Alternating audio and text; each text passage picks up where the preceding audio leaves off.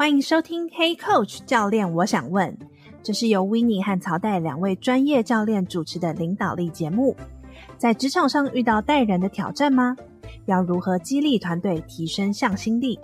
有什么你想问，不知道要问谁的，都欢迎跟我们说。我们会提供实用的领导方法和技巧，也会邀请来宾分享他们的故事。让我们开始吧。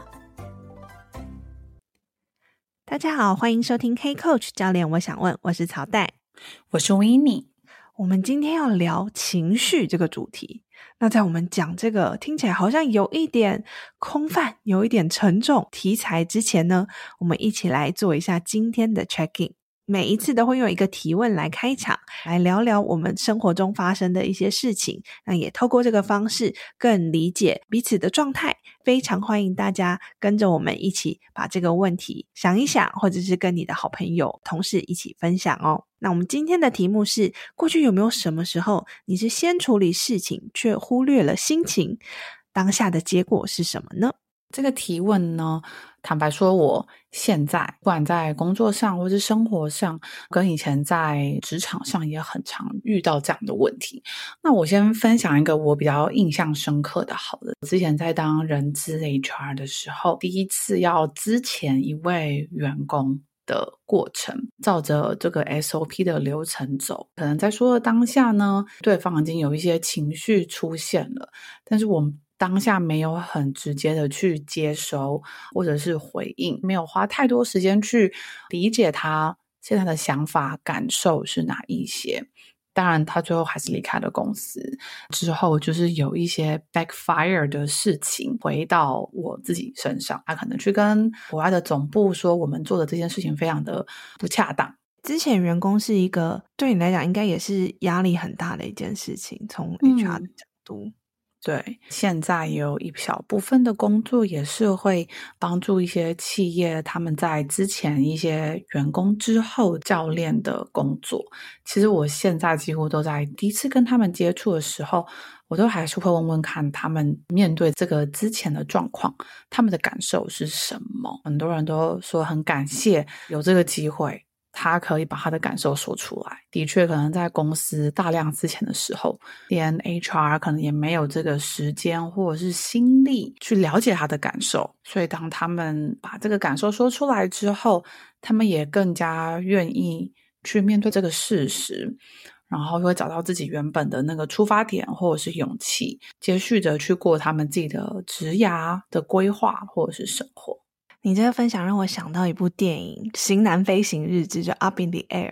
乔治·克隆尼，对，乔治·克隆尼，他的角色就是到处去不同的公司去帮他们之前员工，怎么去面对被之前的员工跟他们的互动那个过程，是不是有关注到对方的状态跟心情，然后是从对方的出发？如果大家有兴趣的话，可以去看那部电影，我觉得还蛮好看的。对，所以回到就是你是否真的有专注在他整个人的这个部分，嗯、那草袋你有吗？你有什么一些经验呢？哦，我就在想说，哎，过去这几个月呢，刚好就跟 Winnie 开会的时候，也有同样的想法。就我们刚刚那个提问是说，什么时候我是先处理事情，忽略了心情？因为我跟 Winnie 我们两个在不同的时间嘛，两个人要凑到开会的时间，就要好好把握。有一次好像是你刚度假回来。很多事情挤在一起，我列了可能十几项，说啊，我要跟 Winnie 确认的事项，然后我就开始讲。我们都是远距会议，所以我也没有很认真的在看镜头，我就在看我的这个 To Do List，跟你开始讲说啊，这个什么什么什么应该要做什么决定。后来就有听到你的声音不太一样，诶，发生什么事了？我觉得我常常有时候会这样，就是别人的状态我可能没有那么敏感。当我发现的时候，会有一点惊讶，说：“诶，发生什么事了？”然后，所以我才跟 Winnie 一起暂停一下。现在大家彼此的状态是什么？然后有哪些可能阻挡着我们要呃进入这些事项之前，可能我要先知道说我们两个彼此在哪里。所以我觉得那个是让我印象还蛮深刻。其实那一场会议结束之后，我也想说啊，有一点懊悔，就会觉得说哦，我都没有关注到我的这个工作伙伴的状态，觉得说啊我自己是不是就是一直埋头。苦干在做事情，都忘记了对方的心情跟情绪。但是我觉得很开心，是当下，因为我们有足够的信任，所以 win 就帮我按了暂停，然后很坦诚的跟我分享他的状态。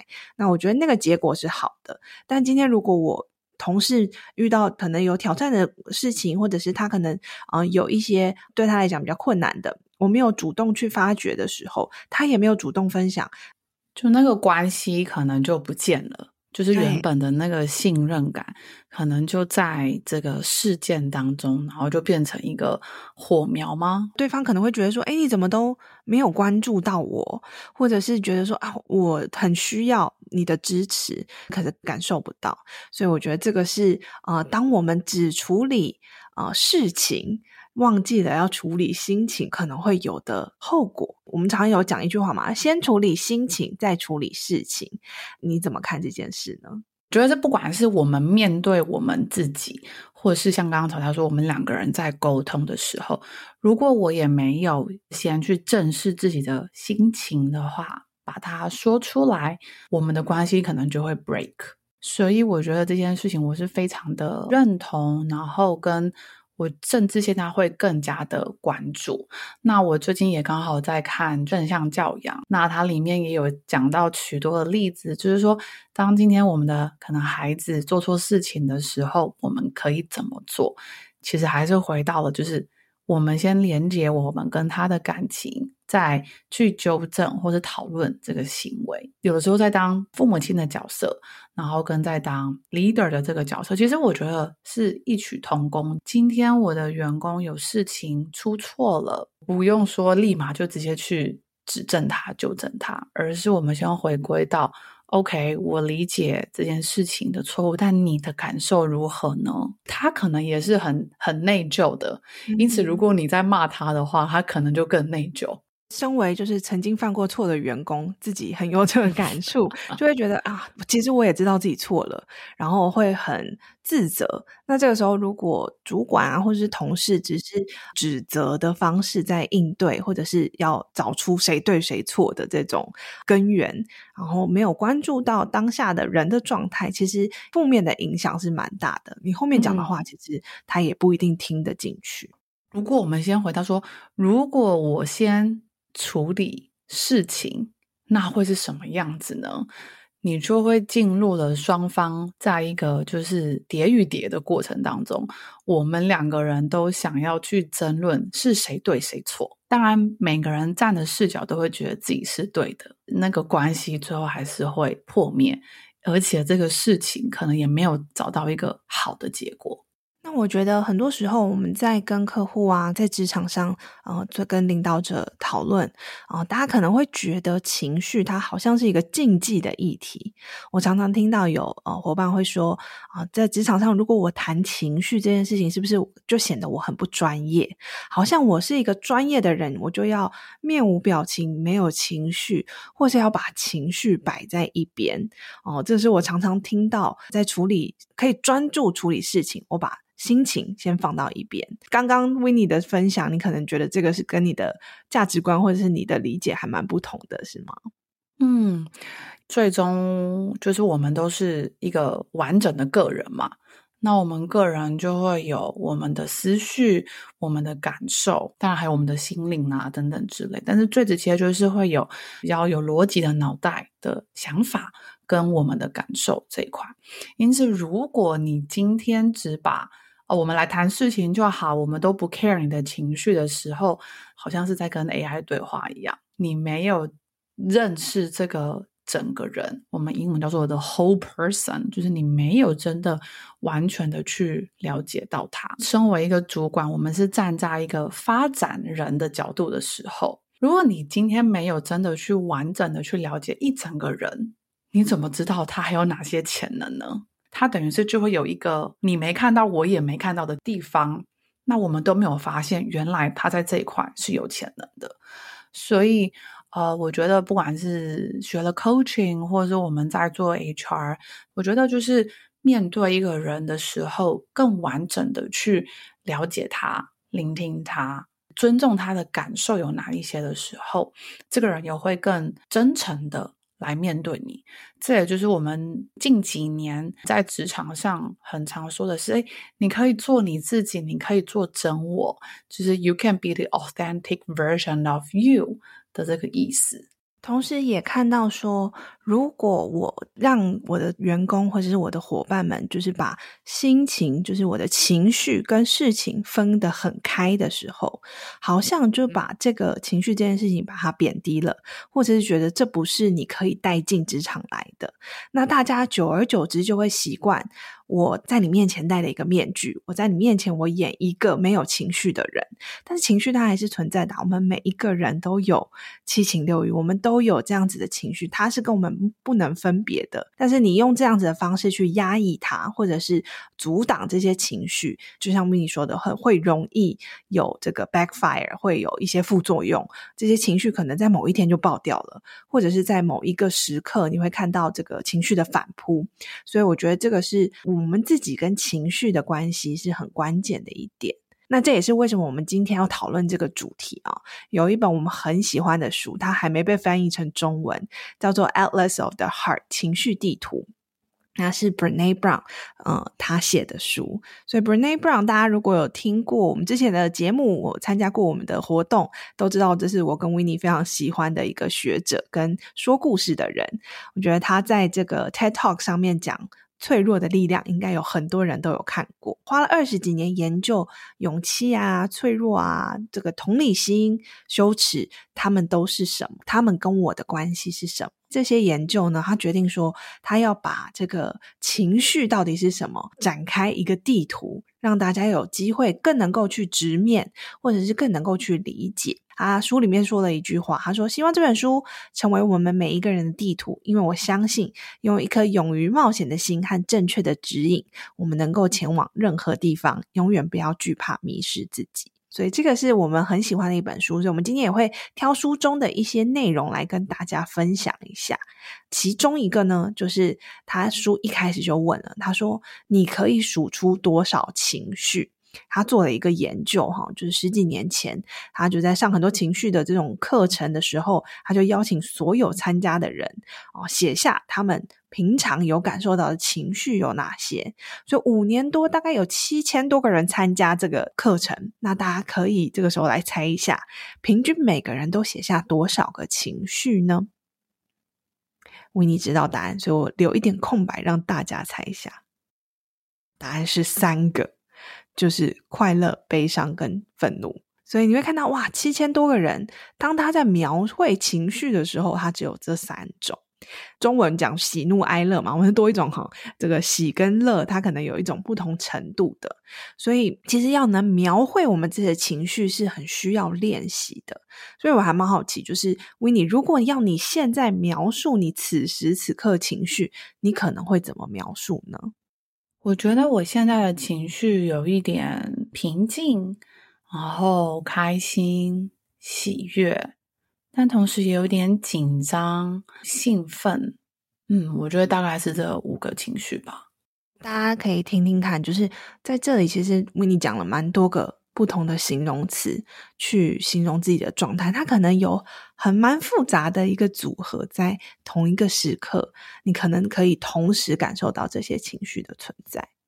因为我每天都在做 coaching 嘛，其实我每次 coaching，我最常问客户的第一句话就是说：“诶，你过得如何呢？”这样子，然后大部分的客户都，尤其是北美的客户，就会很客气说：“哦，I'm good。”这样子。他们以为就诶，我就会停留在那里，说 OK，you are good，然后我就会继续延伸问他们说，So how good is this？Where do you feel good？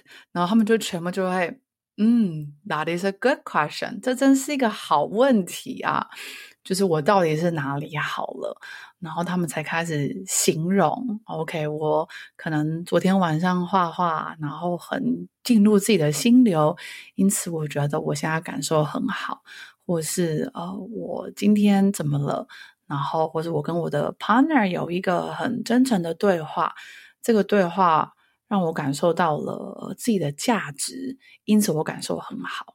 很多时候就发现，大家就像刚刚说，我很开心，我很难过，我很生气，或喜怒哀乐这四个字，就是比较直接，但是它其实都可以再往下挖。那还有哪一些呢？甚至是如果你真的说不出来，也可以问问看，说：“诶，你的身体的哪一块有比较强烈的感受？那那个感受是什么？比如说，我现在很开心，身体有比较直接的感受，就会是，哎，我感受到我的心跳很快，或者是我的呼吸是比较大口的，或是我的脸觉得红红的，耳朵觉得热热的，这些都是让你自己去跟你的这个情绪，就不是只是在于那个形容词而已，而是去跟你的身体去。感受你自己现在的这个状态是什么？嗯，我觉得这是一个很棒的练习，因为很多时候你跟其他人寒暄，你问他他好不好，其实他说的那个好，你可能可以从他的语调跟那个他的表情听出来，那不一定是真正的好，可能后面有很多的含义。那我是不是愿意再多探寻一些，去协助对方去认识他现在当下的状态？那我觉得 w i n 讲到一个很重要的点，就是当我能够描述我状态的时候，其实我对于我自己是多了一层的理解，有点像是如果你就是你想象说，哎，我我的肩膀很酸痛，然后我我没有办法就是描述说跟你讲说我哪里痛，我只能用指的。然后我就觉得哇，好像很挫折，因为我没有办法直接告诉你，然后你一直找不到我到底哪里痛，你也没办法帮助我，所以我们没有办法表达自己的情绪的时候，可能也会有这样子的挫折感。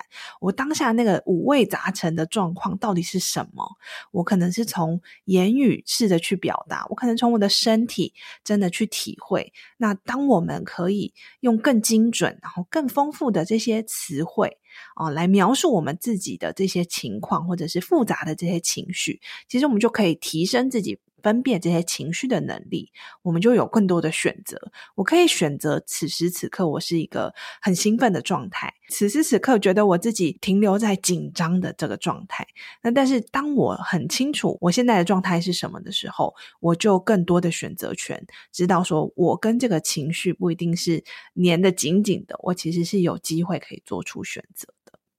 那这边我想说，也邀请问您可以分享几个例子好了。我们在书中里面看到哪些你觉得是蛮有趣的情绪的形容词，或者是情绪的这个描绘，让你让你觉得还蛮有感的。我蛮喜欢里面一个章节，关于分享，就是比较这个情绪。当有比较发生的时候，你会有哪些情绪产生呢？那他这边有列出了七个。包含了羡慕啊、吃醋啊、怨怼啊、赞美呀、啊，也觉得很崇拜，或是可能幸灾乐祸，哈，他怎么会这样子？或者是乐见其成，为他们感到开心。哦，我讲里面其中两个好了，呃，我讲羡慕跟吃醋，在我的自己的成长过程当中，或者我觉得我们的大环境状况，我观察到很多，现在大家九十 percent 可能都会出现。诶，在社群媒体看到别人去了哪里，去了哪里玩，就会开始羡慕，然后或者是哇，他的解决能力好好哦，啊，或者是诶，他们的公司福利有多好啊，就会发现大家很容易在比较的时候，就会进入这种羡慕，可能是两个人之间，或者是一个团体之间的羡慕。然后我也觉得这也是现在的社群媒体不断在带给我们的一个资讯。今天才跟一个呃客户两个人在讨论说，这个社群媒体的羡慕跟比较的这件事情，让现在的小孩子在他们还没有完全的自我成长的过程的时候，就看到这些事情，会让他们更羡慕，然后就迷失了自我。所以这个是到一个观察。书中还有另外一个，就是叫做 jealous 吃醋。那他说吃醋呢，比较多是在于我们可能会害怕失去我们拥有的这个关系。比如说，嗯，可能家中有两个孩子，那可能爸爸跟大儿子可能比较常出去，那小儿子就会开始进入吃醋的状况，因为他会害怕他跟爸爸的连接就会减少了，或者是。呃，今天我的主管他有两个员工或三个员工，他发现他跟其他的员工比较好，自己跟老板的关系变得不好，那就会进入吃醋的状况。他进入吃醋的时候呢，可能就会有这种就是想要讨好啊等等的个性就会开始出现。英文的原文羡慕是 envy，jealousy 呢，我们把它翻成吃醋，而不是大家平常常常听到的嫉妒。因为我们从这个过程中，我们觉得我们讲羡慕是我们想要对方已经拥有的。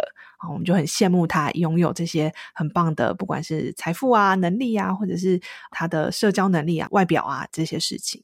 那吃醋呢，比较像是我们害怕失去我们已经拥有的，可能像刚刚谈的那个呃偏心，觉得说我是不是失去这段关系，或者是在这个关系中没有那么平衡。所以，当你可以看见我现在到底是羡慕还是吃醋，你可以去感受一下。那个当下情绪对你有什么影响？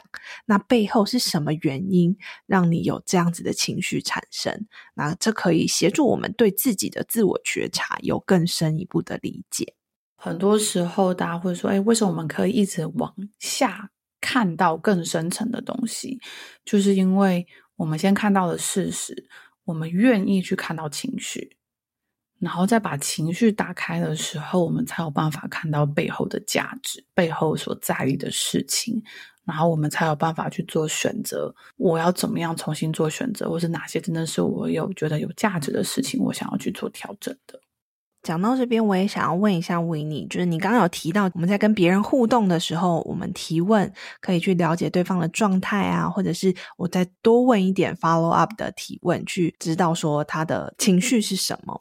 那如果我想要觉察自己的情绪的时候，有没有哪一些你觉得对你或者是对你的客户来讲蛮有用的一些方法呢？我想说，我就直接用一个小小的 demo 给大家看一下。有的时候我就会觉得很烦嘛，天下我就觉得啊，我昨天今天怎么这么的烦，这么的烦闷？那我就问我自己说，哎，我到底在烦什么？可能就会有一些事情出现了。然后我就会去问我自己，我现在的身体的哪一个部位有这种烦的感觉呢？然后就会发现，哎，可能是我的。头脑的，就是后面开始觉得胀胀的，这个胀胀的，好像一个什么样的形状呢？或这个物体呢？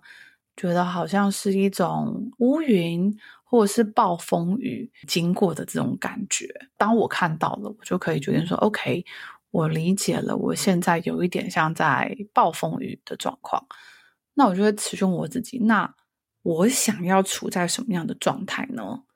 那我会说，那我可能想要到嗯晴天，或者是我想要到没有下雨的地方，就是有一个遮蔽物的地方。那我就可以自己去做选择。如果我现在的感受有点像是乌云跟暴风雨，那我就把东西卸下来，我就可以选择。我可能哪里是我让我觉得最舒服啊、好天气的地方呢？那可能就是去听我的音乐。我可能听到某一首歌开始唱歌的时候。那个对我而言就是一种好的心情，这个就是一种透过先去听到自己的情绪有哪一些，跟自己的身体连接，然后在身体连接的时候，不断的去询问自己，用拟人化或者是拟物法的方式。当你进入了一个第三者的角度，就这种拟物的状态的时候，你就可以再去决定，OK，如果我要改变这个场景的时候，我可以做什么？然后再回到自己的这个行动，就会更加的简单，然后也有一种就是 creative 的感觉，去帮你找出那个解决方法。嗯，你这样讲我觉得很有趣，因为。